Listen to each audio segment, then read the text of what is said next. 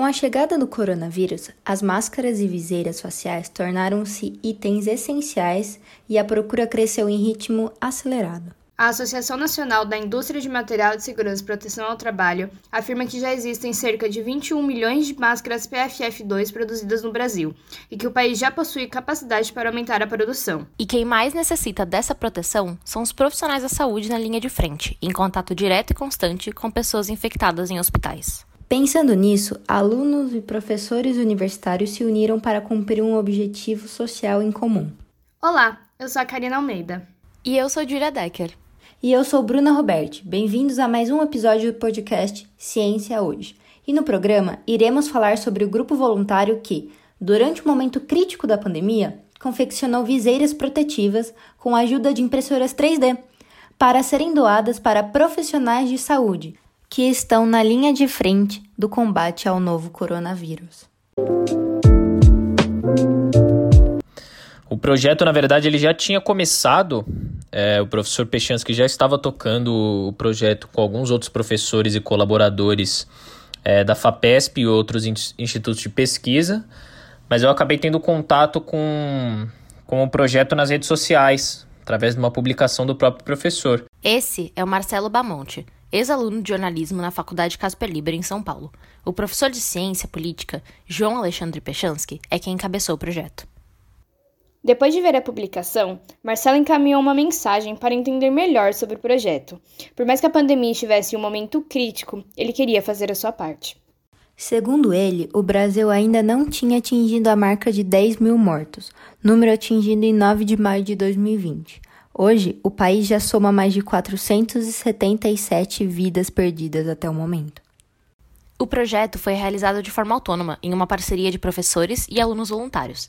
O objetivo era confeccionar o maior número possível de instrumentos de proteção para abastecer os hospitais que precisavam desses produtos. Tudo foi feito com a ajuda de doações de materiais de empresas e instituições. A execução foi totalmente voluntária e realizada no Instituto de Matemática e Estatística da USP. No local, todos sempre seguiam as regras de segurança, não o frequentando em mais de duas pessoas e tendo seus turnos segmentados entre os dias da semana. Para a produção das máscaras, foi usada a tecnologia das impressoras 3D. Mas como funcionou tudo isso? A impressora 3D ela funciona de uma maneira bem simples, na verdade. Eu fiquei um pouco assustado antes de começar o projeto, mas as explicações do professor Peixinhas que foram oportunas ali. Ela funciona basicamente com a utilização dos materiais, um, uma espécie de fio um pouco mais grosso ali, né? Justamente que é o fio de plástico que é responsável pela confecção do material. Então esse fio se transforma no material, né? Que a, a impressora maneja toda, toda a movimentação para que ele fique uma camada acima da outra. E ela funciona também com cola. Então era basicamente bem fácil. A gente passava cola na plataforma de vidro né, onde a impressão seria feita. E aí a gente fazia tudo pelo computador, um software de computador, né, onde aparecia já o modelo 3D que ia ser impresso. Então a gente só colocava as configurações de fato ali no computador e depois de passar da cola e feito todo esse procedimento mais manual, colocando até um ventiladorzinho perto, porque as temperaturas são muito elevadas, né, para esse tipo de impressão. A gente colocava esse ventiladorzinho um pouco perto e o próprio computador, junto com a impressora, já fazia o cálculo de quanto tempo ia demorar para ficar pronto. Então a gente só dava o play ali no, no computador, enquanto isso a gente ia produzindo manualmente. Então a impressora 3D ela funciona basicamente assim, não é, não é tão complicado, dá para aprender facinho. Já com relação à confecção das viseiras, Marcelo conta que era separado em etapas. As tarefas eram bem divididas, assim, cada um do grupo sabia de antemão o que deveria fazer e como coordenar os computadores. Além desse trabalho, existia uma pré-produção e a separação dos materiais como plástico, elástico, papéis e outros. Então a confecção ela ficava dividida em duas etapas. A primeira era realmente chegar já com todos esses materiais, a gente organizava qual impressora imprimia o quê, porque a gente imprimia diversas peças, algumas impressoras é, eram responsáveis pela própria haste que vai na testa né, da pessoa e as outras impressoras também funcionavam para imprimir alguns clipes de plástico para prender justamente a parte da frente da viseira. Então, depois de coordenado nos computadores o que cada um ia imprimir e dado o play, que eles chegam a demorar horas para ser impressos, a gente partia justamente para o trabalho manual. É, de montar aquilo que já estava pronto, ver quais materiais eram utilizáveis e quais não eram. Se precisava cortar um pouco mais de barbante, a gente cortava. Marcela enfatiza que também buscavam os materiais com os voluntários que não podiam estar presentes colaborando com a produção. Depois da confecção, era realizado um teste com todas as viseiras produzidas para garantir que tivessem a melhor qualidade possível. Se você entrega um material que é de má qualidade, você põe em risco a própria vida da pessoa que está usando, que ela pode contrair o vírus.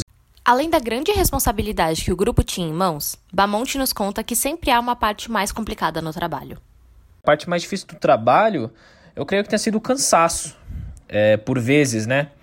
Porque tiveram ocasiões que nós chegávamos para produzir esse material, como se trata de um material 3D e ele é impresso em plástico e ele tem um, um volume grande, né? Um volume espesso é, acaba machucando um pouco a mão na hora da montagem, né? Porque é um material áspero e você tem que fazer força para que ele fique bem firme. Então, eu e o professor Pechansky, a gente saiu com alguns calos ali nas mãos, né? Mas eu acredito que essa teria sido a parte mais difícil do trabalho mesmo, o cansaço, porque era um, nível de produção muito grande, é, claramente, e tiveram dias que nós tivemos que levar após a produção, nós levávamos para os hospitais, para os centros de saúde já, e eles eram em diversas partes da cidade, algumas bem longe, a gente tinha o carro, né, o professor Pechansky assumiu o volante ali, a gente conseguia fazer essas entregas, mas acredito que tenha sido justamente o cansaço, porque a parte manual mesmo, depois de você montar umas três, quatro viseiras, você já vai pegando o jeito. E como eu ressaltei também, a parte da impressora 3D ela é bem tranquila de, de manejar. O voluntário comenta que a experiência o marcou muito e que ele com certeza vai levar os ensinamentos para a vida. Contudo, explica que ele não teve a oportunidade de dar continuidade a esse trabalho. Acabamos cobrindo a, a demanda da malha metropolitana é, de São Paulo. Esse projeto é integrado com o Instituto Internacional na França, que justamente foram eles que cederam o modelo de viseira para impressão. Então, mais para a parte final do projeto, depois de alguns encontros lá na, na USP, que eu tive com o professor Pechansky para essa confecção, é, o Instituto Francês acabou cedendo também algumas viseiras que já estavam prontas, elas vieram da França em uma grande quantidade. Então a gente acabou conseguindo concluir a demanda para a malha metropolitana e depois não foi mais solicitado, né? Esse podcast é uma produção universitária para a disciplina de Laboratório de Jornalismo Multimídia do curso de Jornalismo da Faculdade Casper Libero. Fontes utilizadas: Revista Esquinas, Portal G1, Jornal o Globo e Coronavírus Brasil. Os links estão na descrição desse podcast. Uma produção de Bruna Roberti, Julia Decker, Karina Almeida, Letícia Lopes e Vitória Prates. Com as vozes de Bruna Roberti, Julia Decker e Karina Almeida. Edição por Letícia Lopes e Vitória Prates. Com a participação de Marcelo Bamonte. Com agradecimentos a João Alexandre Pechansky.